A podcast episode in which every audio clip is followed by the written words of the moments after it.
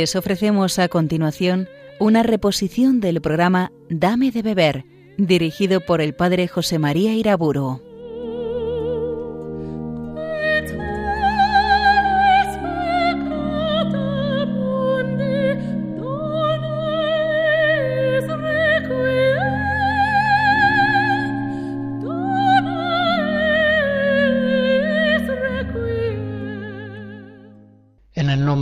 Padre, del Hijo y del Espíritu Santo. Ven Espíritu Santo, ilumina los corazones de tus fieles y enciende en ellos el fuego de tu amor en esta hora de meditación. Decía en la anterior conferencia cómo la predicación de Jesucristo siempre llama a conversión. Por tanto, una predicación es evangélica en la medida en que llama a conversión a los hombres. Y esa llamada a la conversión hecha por Jesucristo ha de mantenerse siempre viva en la Iglesia a través de los siglos. Por eso el Vaticano II, en la Sacrosantum Concilium número 9, dice, la Iglesia proclama a los no creyentes el mensaje de salvación, para que todos los hombres conozcan al único Dios verdadero y a su enviado Jesucristo, y se conviertan de sus caminos, haciendo penitencia. Y a los creyentes les debe predicar continuamente la fe y la penitencia.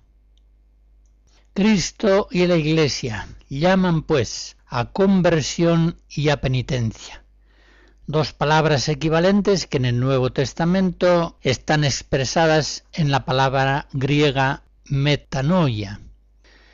Y fíjense que la metanoia, la penitencia, la conversión, hace referencia no solamente a un cambio de conducta, a un cambio de vida moral, sino que antes y más llama a un cambio de mentalidad, de mente, la misma etimología de la palabra metanoia así lo expresa. Cuando, por ejemplo, en Mateo 3, en Mateo 4, llama a Jesucristo, convertíos, que el reino de Dios se acerca a vosotros. Emplea la palabra metanoia. Meta hace referencia al cambio de un estado a otro. Y nous expresa en griego la mente. Por tanto, llama a Jesucristo, llama a la Iglesia a lo largo de los siglos, fundamentalmente a un cambio de mente en la penitencia, que hará posible un cambio en la conducta. Indudablemente los cambios más profundos que pueden producirse en la persona se inician en un cambio mental, de ese cambio vendrán cambios duraderos conductuales. La fe, es decir, el cambio de mente, dejando que la razón se vea iluminada por la fe, haciéndonos discípulos de Dios. La fe es el principio de la conversión, de la penitencia, de toda la vida cristiana. El justo vive de la fe, dice San Pablo, Romanos 1. Y el concilio de Trento nos enseña que el principio de la justificación del hombre está en la fe. Cuando en el capítulo primero y segundo de la carta primera a los Corintios, San Pablo hace una serie de consideraciones sobre cómo el cristianismo es una sabiduría que nos hace aceptar lo que para los judíos es escándalo y para los paganos es locura, hace ver que solamente el que ha recibido el Espíritu de Dios entiende las cosas que Dios enseña.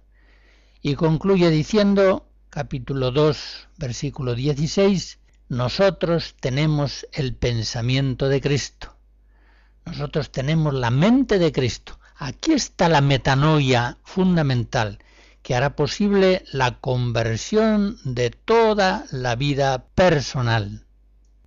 Antes de entrar a analizar la virtud de la penitencia, quiero en primer lugar dejar claro que no debemos asociar la idea de penitencia con la idea de tristeza. Por el contrario, si la virtud de la penitencia tiene como objeto propio la destrucción en nosotros del pecado y de las consecuencias del pecado, la virtud de la penitencia tiene una virtualidad muy especial para alegrarnos. Es la virtud de la penitencia la que nos hace pasar de la muerte a la vida, de la enfermedad a la salud, de la cautividad del mundo, del diablo y de nuestra propia condición humana, a la libertad propia de los hijos de Dios. Podríamos decir en algún sentido que después de la caridad no hay virtud tan alegradora como la virtud de la penitencia. A más penitencia, más alegría. Lo vemos así comprobado tantas veces en la vida de los santos. Los más penitentes son los más alegres. A más participación en Cristo crucificado, más unión al Cristo glorioso resucitado. En fin, entremos ya a analizar la virtud de la penitencia, una virtud específica que, como recordaba en la pasada conferencia, tiende a destruir en nosotros el pecado en cuanto es ofensa de Dios por medio del dolor y de la satisfacción, y tiende también a destruir las consecuencias que el pecado ha dejado en nosotros. La virtud de la penitencia, por tanto, constituye una virtud especial, con una serie de actos que la integran y sin duda es una de las principales virtudes de la vida cristiana. Hace posibles todas las demás virtudes. Es cierto que el bautismo perdona el pecado original y los pecados personales que haya podido haber después del nacimiento, pero persiste en el cristiano bautizado esa inclinación al mal, que en teología se llama concupiscencia. Trento nos dice que esa concupiscencia, esa inclinación al mal, que es nativa, no es en sí misma pecado, pero procede del pecado e inclina al pecado. Y en este sentido, en el ejercicio de cualquiera de las virtudes cristianas, la persona hallará una dimensión penitencial, ya que por ella se vuelve a Dios, se abre a la acción del Espíritu Santo. Por tanto, todas las virtudes cristianas son penitenciales, pues todas tienen fuerza y eficacia para llevar adelante la conversión de la persona. Pero existe una virtud específica de la penitencia, palabra que en griego es metanoia y que también suele traducirse por el término conversión. Los actos principales que la integran son el examen de conciencia, si no reconocemos los pecados que nos separan de Dios, con los cuales le hemos ofendido, difícilmente podremos arrepentirnos de ellos. El examen de conciencia es evidentemente el acto primero de la virtud de la penitencia. En segundo lugar, la contrición, también llamada dolor de corazón, arrepentimiento. ¿De qué nos vale conocer y reconocer nuestros pecados si no nos importa haber con ellos ofendido a Dios y lesionado a la Santa Iglesia, a la comunión de los santos? La contrición indudablemente es el corazón mismo de la virtud de la penitencia, el acto más importante. En tercer lugar, el propósito de la enmienda. ¿De qué nos vale examinar nuestra conciencia, reconocer nuestros pecados, dolernos de ellos, si a estos actos nos sigue un propósito firme y esperanzado de enmendarnos, de cambiar nuestra vida, de entrar por el camino recto del Evangelio. En cuarto lugar, vendría la confesión oral, cuando el ejercicio de la virtud de la penitencia toma forma sacramental. Confesamos al ministro del Señor nuestros pecados, para que Él, ejercitando en el nombre de Cristo función de juez, de médico misericordioso, ate o desate nuestras culpas, haciendo un discernimiento sobre la veracidad de nuestro arrepentimiento. Y por último viene la expiación, la satisfacción o reparación por las culpas cometidas. Este acto que tantas veces se olvida o se ignora en nuestro tiempo es parte integrante de la penitencia. No acabamos de convertirnos de nuestros pecados si no expiamos por ellos con obras penitenciales adecuadas. Cada uno de estos actos será objeto de nuestra atenta consideración y meditación. El Señor nos dé su gracia para penetrar profundamente en las maravillas de la virtud de la penitencia. Escucharemos fragmentos del Miserere compuesto por Zelenka, un compositor de Bohemia de comienzos del siglo XVIII.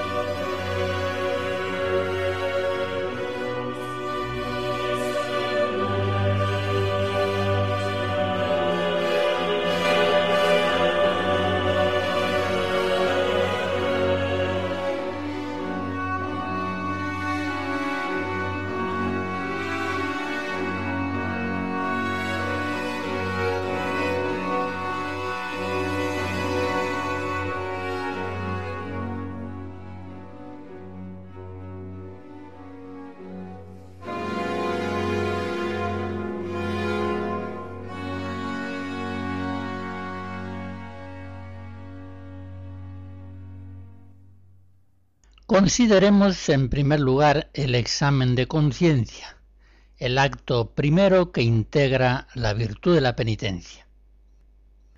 El examen de conciencia hay que hacerlo en la fe y más que mirándose a uno mismo, viéndose a uno mismo en ese espejo de santidad que es Cristo. Pensemos que el hombre pecador el hombre avaro, soberbio, prepotente, perezoso. Cuanto más pecador es, menos conciencia suele tener de su pecado. ¿Cuántas veces los sacerdotes comprobamos, por ejemplo, en confesiones de tiempo de cuaresma, personas que se acercan al sacramento sin haberlo hecho quizá hace 20 años, personas con una vida espiritual precaria, miserable, y que, sin embargo, apenas encuentran pecado alguno del cual acusarse.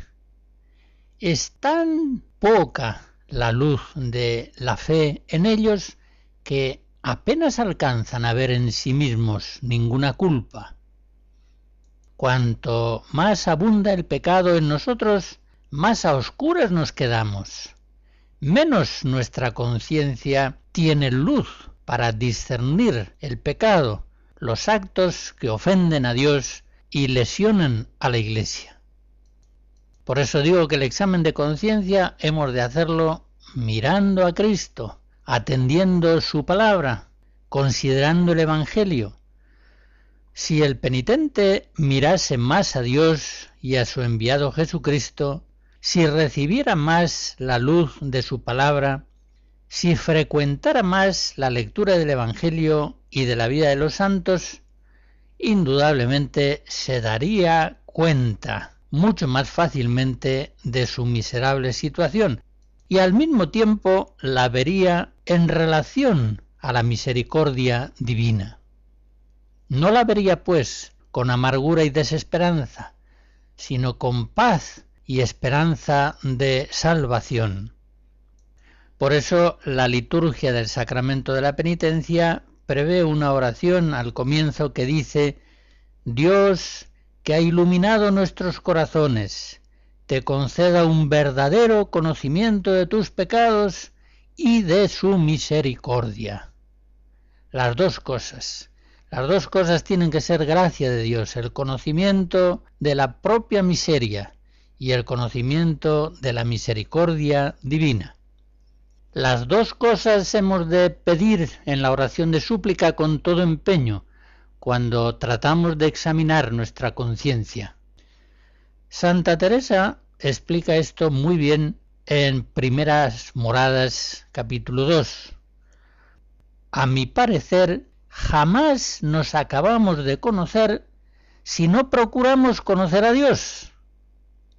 Mirando su grandeza, acudamos a nuestra bajeza y mirando su limpieza veremos nuestra suciedad. Considerando su humildad, está Teresa pensando sobre todo en Cristo. Veremos cuán lejos estamos de ser humildes. Y hay en esto dos ganancias. La primera, que una cosa parece blanca, muy blanca, junto a la negra, y al contrario, la negra junto a la blanca es decir, un conocimiento por contraste. Y la segunda ventaja es porque nuestro entendimiento y voluntad se hacen más nobles y dispuestos para todo bien, tratando a vueltas de sí con Dios, y en cambio, si nunca salimos de nuestro cieno de miserias, es mucho inconveniente. Por eso sigue diciendo Santa Teresa, para conocernos a nosotros mismos de verdad, Pongamos los ojos en Cristo nuestro bien y allí aprenderemos la verdadera humildad. Y pongamos los ojos en sus santos y así se ha de ennoblecer el entendimiento y el propio conocimiento no hará al hombre rastrero y cobarde. Así es, el hombre conoce su propia condición de pecador en la medida en que conoce la santidad de Dios.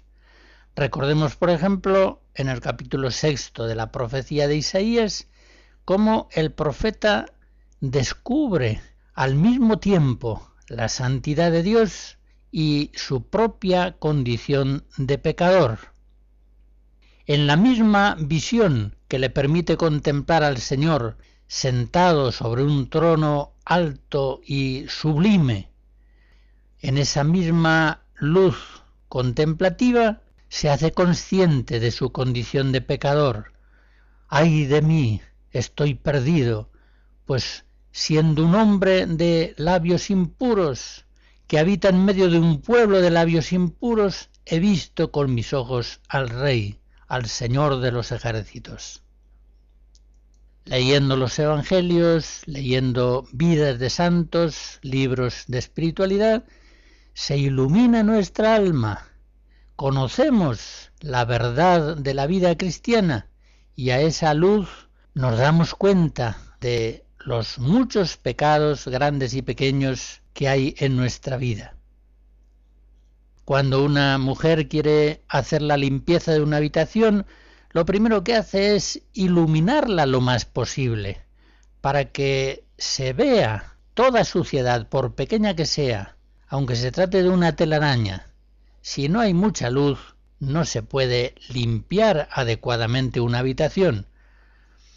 Santa Teresa, en el capítulo 19 de su vida, aplica este ejemplo a ese examen de nuestra propia vida y dice que cuando la oración se va haciendo alta y contemplativa, se ve el alma claramente indignísima, porque en habitación a donde entra mucho sol no hay telaraña escondida. Ve su miseria. Se le representa su vida pasada y la gran misericordia de Dios. Y sigue diciendo en el libro de la vida, capítulo 20, es como el agua que está en un vaso, que si no le da el sol parece estar muy clara, pero si da el sol en él, se ve que está todo lleno de motas. Al pie de la letra, sigue diciendo, es esta comparación. Antes de estar el alma en esta alta oración, le parece que trae cuidado de no ofender a Dios y que conforme a sus fuerzas hace lo que puede. Pero llegada aquí, cuando le da este sol de justicia que le hace abrir los ojos, ve tantas motas que los querría volver a cerrar. Se ve toda turbia. Y se acuerda de aquel verso que dice, se refiere al Salmo 142, ¿quién será justo delante de ti? Por tanto, insisto, el examen de conciencia ha de hacerse considerando sobre todo nuestra vida a la luz de Cristo, a la luz de sus santos, a la luz del Evangelio. En una palabra, a la luz de la fe. Es la luz de la fe la que permite que conozcamos nuestros pecados.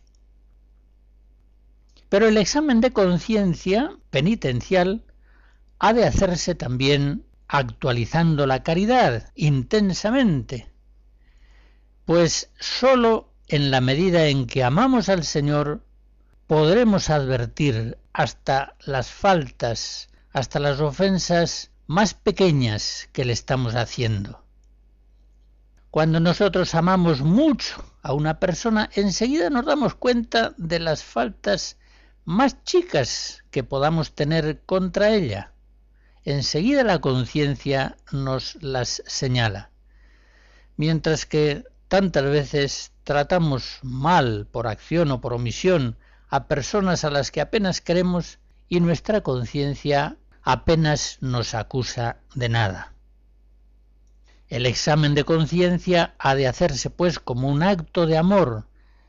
Señor, dime lo que hay en mi vida que te desagrade, dímelo por tu gracia, y dame tu gracia para desarraigarlo de mí. Es un acto de amor el examen de conciencia. Pero es un acto también de humildad. El soberbio, el vanidoso, es incapaz de reconocer sus pecados, por eso es incorregible. Solamente el humilde, en la medida en que es humilde, está abierto a la verdad, sea cual fuere. Tiene ojos para ver en sí mismo sus defectos, sus culpas y pecados. Por tanto, como digo, el examen de conciencia ha de hacerse actualizando la fe, la caridad, la humildad, y ha de hacerse en profundidad. Quiero decir con esto, no limitando el examen a un recuento superficial de actos malos, sino tratando de descubrir sus malas raíces, sobre todo esas resistencias a la gracia que van haciéndose ya habituales. Pondré un ejemplo. Supónganse una persona que tiene mal genio y una y otra vez se enfada y se enoja y tantas veces hace propósito de mantenerse benigna y serena, pero tantas veces explota su mal genio. A la hora de examinar su conciencia, debe examinarla en profundidad, debe preguntarse ¿por qué estoy yo en esta situación anímica tan irritable? ¿Por qué me enojo con tanta facilidad? Imaginen el caso de una mujer que, en contra de su voluntad, permanece soltera indefinidamente y vive con sus padres. Y supongan que esta mujer tiene muy mal genio, está muy irritable. Pues bien, no será suficiente para convertirse y pasar de la irritabilidad a la benignidad caritativa el que se haga muchos propósitos de la enmienda necesita descubrir la mala raíz de donde proceden esos malos genios. Y quizá, en este caso hipotético, el mal genio procede de que esta mujer no acaba de aceptar su soltería, que se va haciendo crónica, muy en contra de su voluntad. Pues bien, mientras no acepte la voluntad de Dios providente y no acepte con humildad y paz en su corazón su condición de soltera, viviendo sola con sus padres, no podrá corregirse de sus malos genios. El día en que, con la gracia de Dios, alcance a ver su soltería como voluntad de Dios providente, por tanto como un don de la gracia divina, ese día podrá estar en paz y alegre y desaparecerán sus malos genios. Valga este ejemplo para hacer gráfico lo que estoy diciendo. El examen de conciencia no debe limitarse a reconocer los malos frutos que se producen en el árbol de nuestra vida. Tiene que examinar las malas raíces que dan lugar a esos malos frutos, para arrancando esas malas raíces poder efectivamente convertir la propia vida con la gracia de Cristo.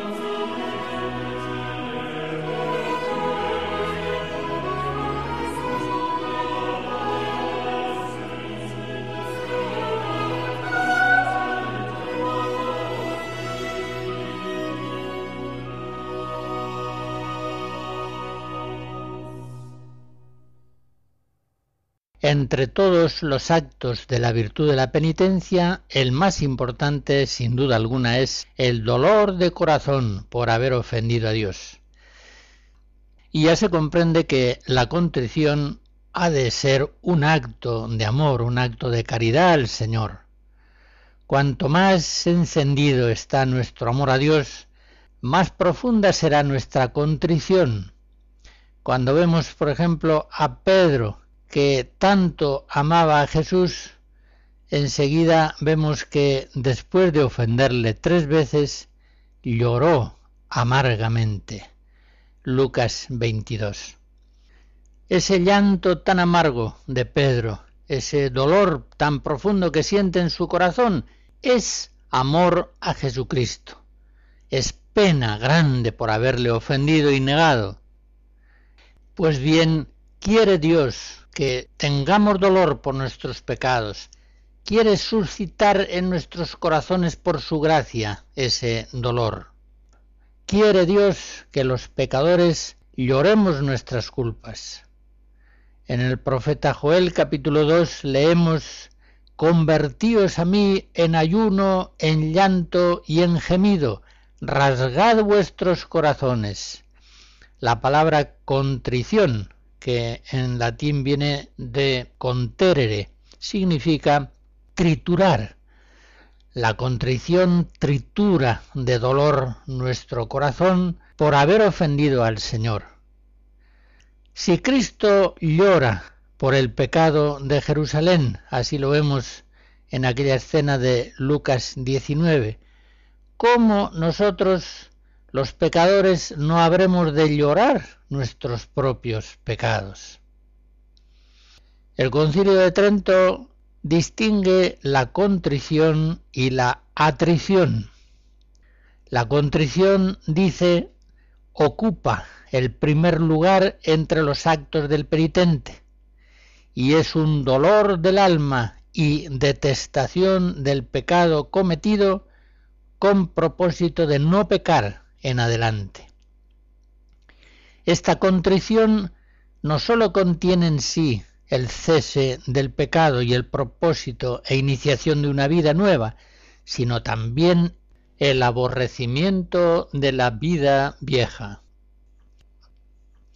Y el mismo concilio define y describe la atrición diciendo que ésta se concibe comúnmente por la consideración de la fealdad del pecado y por el temor del infierno y de sus penas. Y si excluye la voluntad de pecar y va junto con la esperanza del perdón, no sólo no hace al hombre más hipócrita y más pecador, esto es una cosa que decía Lutero, sino que es un don de Dios, es un impulso del Espíritu Santo que todavía no inhabita en el pecador, ¿se entiende? sino que solamente mueve y con cuya ayuda se prepara el penitente el camino para la justicia. Y aunque sin el sacramento de la penitencia no puede la atrición por sí misma llevar al pecador a la justificación, sin embargo le dispone para impetrar la gracia de Dios en el sacramento de la penitencia. Vuelvo a decir que entre los actos que integran la virtud de la penitencia, el más importante es este, es el dolor de corazón, sea en su forma perfecta la contrición o en su forma menos perfecta la atrición. Y en este sentido es un gran error considerar inútil la formación del dolor espiritual por el pecado. Es un error también dar por supuesto que nos dolemos de nuestros pecados. Hay personas que, por ejemplo, a la hora de preparar la confesión sacramental, centran su atención casi exclusivamente en el examen de conciencia, en elaborar una buena y completa lista de pecados. Pero no ponen atención para activar con la gracia de Dios el dolor de corazón, el arrepentimiento, la pena por haber ofendido al Señor en esos pecados. Piénsenlo un poco y enseguida se darán cuenta de que una lista muy perfecta de pecados, si no nos importa cada uno de ellos gran cosa, no tiene valor en orden a reconciliarnos con Dios. El dolor de corazón, es sin duda lo más precioso que el penitente puede ofrecer al sacramento, y en modo alguno debe omitir su actualización intensa, dándolo quizá por supuesto. Más aún, debemos tener gran cuidado en que nuestro dolor de corazón tenga calidad realmente espiritual, es decir, haya sido generado en fe y caridad. Pensemos con humildad y realismo que muchas veces nos dolemos por nuestros pecados en cuanto ellos significan una falla personal, una frustración de nuestras buenas intenciones, una humillación ante nosotros mismos y después también una humillación ante el confesor una ocasión de perjuicios, de complicaciones en nuestra vida, unas deficiencias que nos hacen sentirnos mal interiormente. Pero ya comprenden ustedes que todo esto no es propiamente el arrepentimiento. El arrepentimiento está hecho de dolor de haber ofendido a Dios y de haber lesionado a la Iglesia con nuestros pecados. Por eso debemos procurar la calidad espiritual de nuestro arrepentimiento penitencial, de tal modo que verdaderamente lo que nos duela principalmente del pecado sea el amor de Dios que hemos rechazado, que hemos despreciado y ofendido. La contrición es el acto más importante de la penitencia, vuelvo a decirlo, y por eso debemos pedirla con todo empeño. Debemos pedir la gracia de llorar nuestros pecados y debemos procurar este auténtico dolor de corazón mirando a Dios, mirando al Padre, comprendemos que por el pecado le hemos abandonado como el Hijo pródigo y hemos buscado la felicidad alejándonos de él. Lucas 15. Al pecar hemos buscado nuestra realización personal negando, renegando de nuestra filiación divina. Es un espanto. Mirando a Jesucristo es como llegaremos a suscitar en nuestro corazón con la ayuda de su gracia el verdadero dolor por el pecado, contemplándole sobre todo en la cruz, viéndole destrozado por nuestras culpas, así conocemos qué hacemos al pecar. Así es como podremos conseguir que nuestro pecado realmente nos duela. Voy a poner un ejemplo un poco precario, pero que sin embargo lo considero expresivo. Imagínense ustedes una persona que se acercase al crucificado delante de la Virgen, de las piadosas mujeres y San Juan, y con un alfiler se entretuviese en pinchar los pies de Jesucristo, del Cristo crucificado. ¡Qué espanto, qué horror! Este hombre está loco, no tiene conciencia. Y piensen que él podría tratar de excusarse diciendo pero si lo que hago es una ofensa mínima, es un alfiler, todavía si le estuviera dando con un cuchillo, con un martillo, pero es un alfilerito, son unos pinchacitos sin mayor importancia. Nosotros nos daríamos cuenta de que este hombre estaba ciego, no se daba cuenta de que la más mínima ofensa realizada a Cristo es un horror espantoso. Pues bien, ¿cuántas veces nosotros menospreciamos nuestros pecados leves, considerando que no tienen mayor importancia. Nos autorizamos a nosotros mismos a pinchar a Cristo con un alfiler o a sus miembros, que son nuestros hermanos, y no nos damos cuenta de que el pecado que ofende al Señor, a nuestro Salvador, aunque sea en la forma más mínima, es un abismo de horror, que si lo viéramos no seríamos capaces de incurrir en él. Perdónalos, Padre, porque no saben lo que están haciendo. En tercer lugar, suscitemos en nosotros el dolor de corazón mirando al Espíritu Santo. Siempre que pecamos le resistimos, le despreciamos, le negamos la docilidad amorosa y obediente que le debemos no le dejamos al Espíritu Santo iluminarnos y movernos, sino que preferimos pensar por nuestro juicio y movernos desde nuestra propia voluntad. En fin, ya se comprende que el verdadero dolor penitencial por el pecado nace de ver nuestro pecado mirando a Dios. Conviene señalar que en los buenos cristianos es mucho mayor el dolor de la contrición que la deficiencia del pecado. Quiero decir con esto que el pecado fue en ellos un breve tiempo maligno, apasionado, oscuro, falso, influido por el engaño del padre de la mentira. Pero en cambio el arrepentimiento en los cristianos fieles es un sentimiento profundo, es una detestación dolorosa de la voluntad, es largo y consciente, es personal y profundo. Es en el dolor del pecado donde más se expresa la verdad de la persona. Y tengamos también en cuenta que cuando la contrición es muy intensa, no solamente destruye totalmente el pecado, sino que deja acrecentada la unión con Dios. Es como en las peleas entre novios, que a veces tras la ofensa, si en la reconciliación hubo un dolor y un amor muy sinceros, quedan los novios más unidos que antes de que se produjera esa ofensa entre ellos.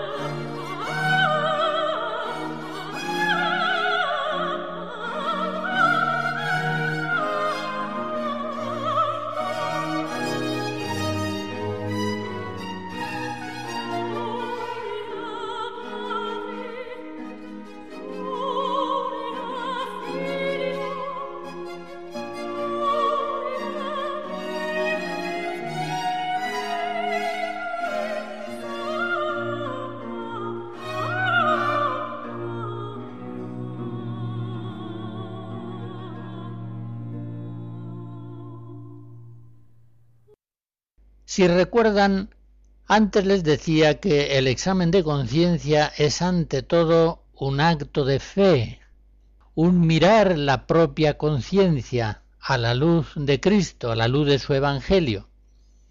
Y también hemos visto cómo el dolor de corazón es ante todo un acto de caridad, de amor al Señor, de dolor por haberle ofendido.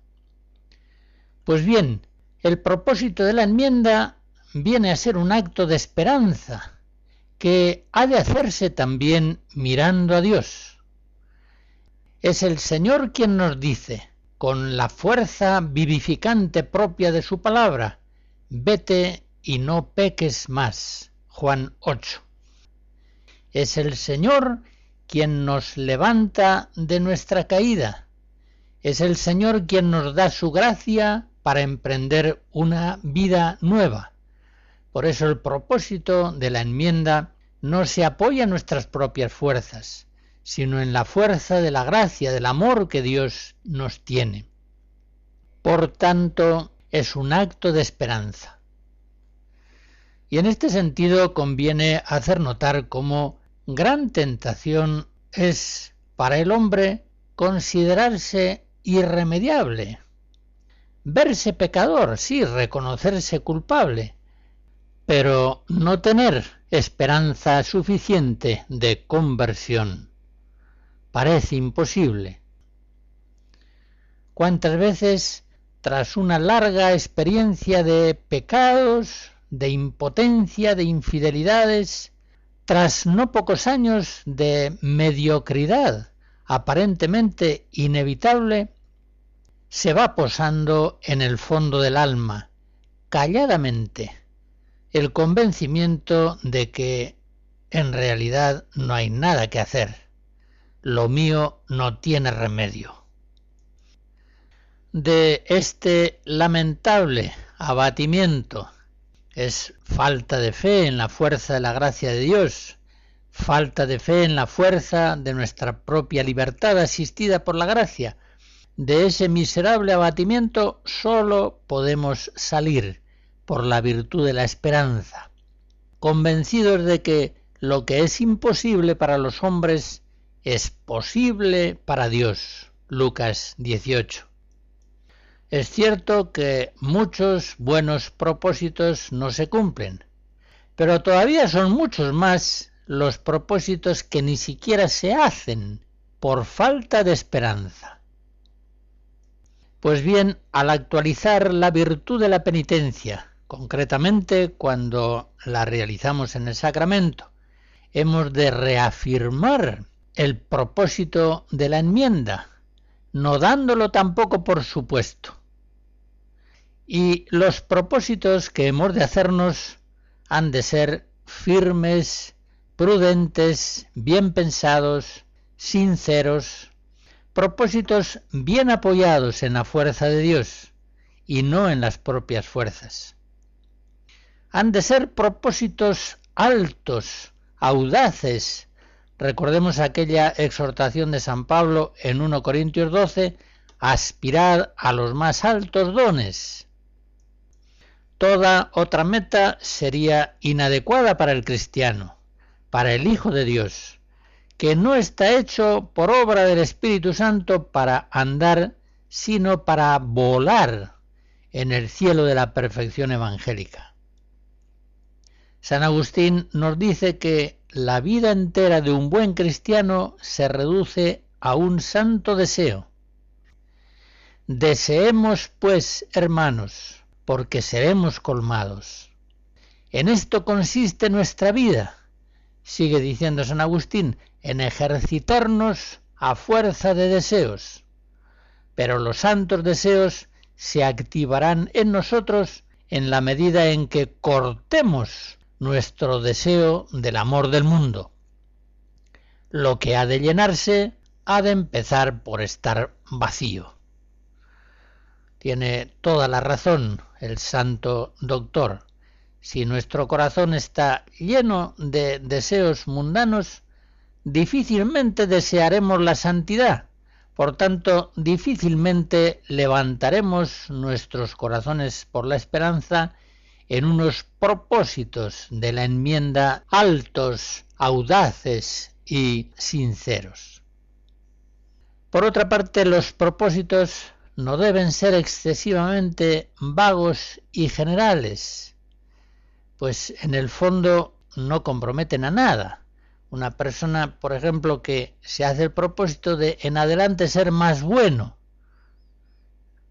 mucho más útil para su conversión personal sería que concretase sus buenos propósitos en la conversión de ciertos aspectos de su vida que están torcidos, que concretase sus buenos propósitos en poner aquellas cosas que faltan en su vida y en quitar de ella aquellas otras que están de sobra.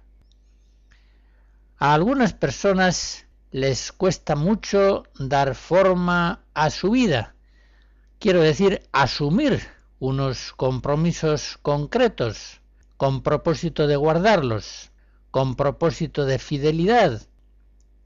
Parece como que prefieren andar por la vida sin un plan, sin un orden, sin concierto, a lo que salga según el capricho, según la gana o la circunstancia ocasional.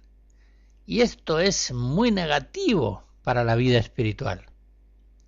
Por eso los propósitos no deben ser excesivamente vagos y generales, sino que deben comprometer a la persona en aspectos bien concretos.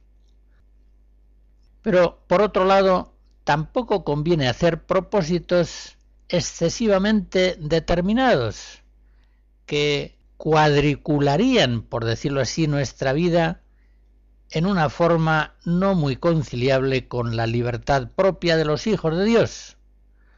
Recuerden aquello que dice Jesús y que se recoge en Juan 3, el viento sopla donde quiere y oye su voz, pero no sabes tú de dónde viene ni a dónde va.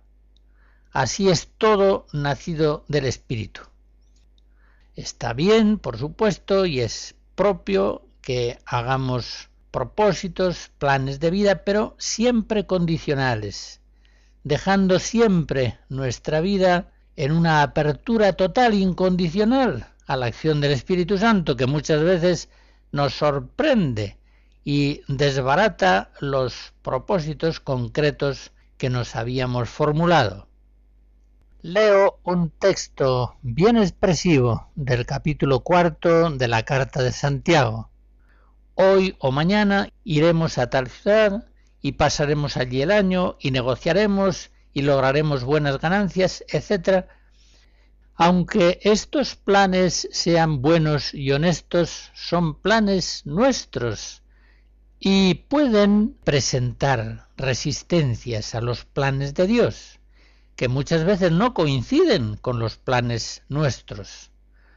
Sigue diciendo en ese mismo lugar el apóstol Santiago, no sabéis cuál será vuestra vida de mañana, pues sois humo que aparece un momento y al punto se disipa. En vez de esto, debíais decir, si el Señor quiere y vivimos, haremos esto o aquello. Pues bien, hagamos propósitos buenos, supliquemos al Señor que nos conceda vivirlos, pero añadiendo siempre no se haga mi voluntad, sino la tuya.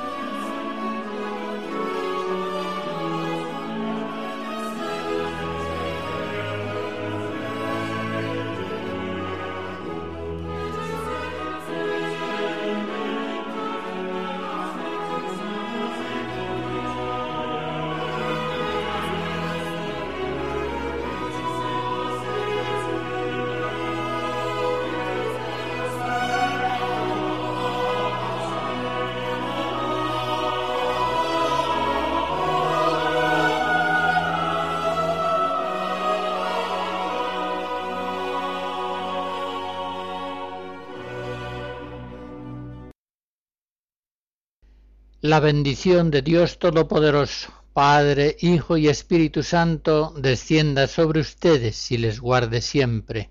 Amén.